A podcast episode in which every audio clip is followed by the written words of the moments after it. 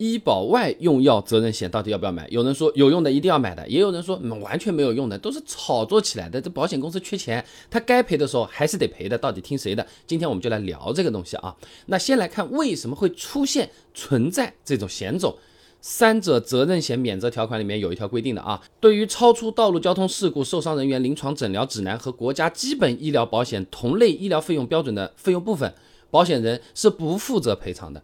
那买了这个医保外用药责任险，就相当于打了个补丁。医保范围外的费用呢，保险公司他也得照样赔了啊。但是实际上，法律条款是不支持这种说法的。参考最高人民法院关于适用《中华人民共和国保险法》若干问题的解释三第十九条，保险人以被保险人的医疗支出超出基本医疗保险范围为由，拒绝给付保险金的，人民法院不予支持。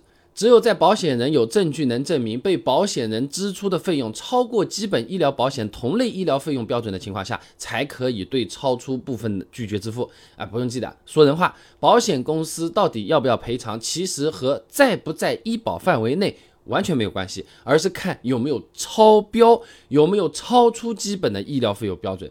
举个例子方便大家理解啊，你开车啊不小心啪撞掉了别人的牙啊，那正常种牙呢三千块钱，那不管这里面有没有医保范围外的，保险公司它其实都得赔。哎，但是这个伤者呢，他指定是要用进口的药呢，也是要最好的，这个金边呢给我去镶上去，都要按照最高标准来，最后花了一万块钱补了这么个牙，那保险公司对于超出的那七千块钱是可以不赔的。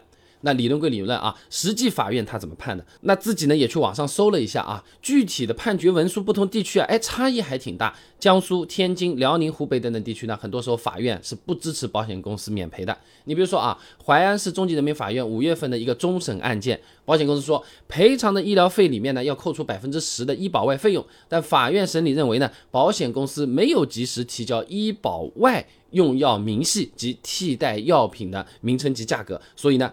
不支持保险公司的诉求。换句话说啊，只要保险公司证明不了这个药是没有必要的，是所谓的超标的，就算我们没买医保外用药责任险，医保外的费用，哎，他该赔还是得赔的。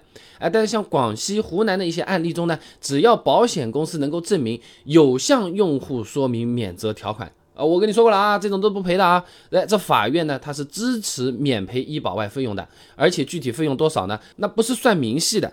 不是真的按照医保内外来界定的，而是直接按照医疗费用的百分之十到百分之十五啊，就进行折算了啊。那讲那么多，到底要不要买这个险种啊？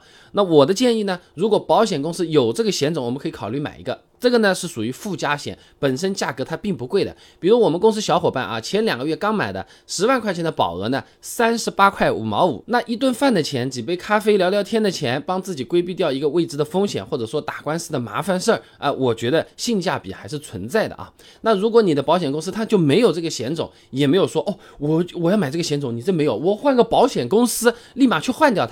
有点夸张了，我们正常投保就可以了。真的出事儿，只要是正常的治疗费用，保险公司啊也是很难逃得掉的。那保险公司基本上钱每年都要交，对吧？不少朋友相当之纠结的。我这个车子嘛，说长不长啊，买了么个六年到七年，真的刮到这么一点点呢，很多朋友也是不舍得出这个险，毕竟你第二年保费也有影响啊，反而又不划算了。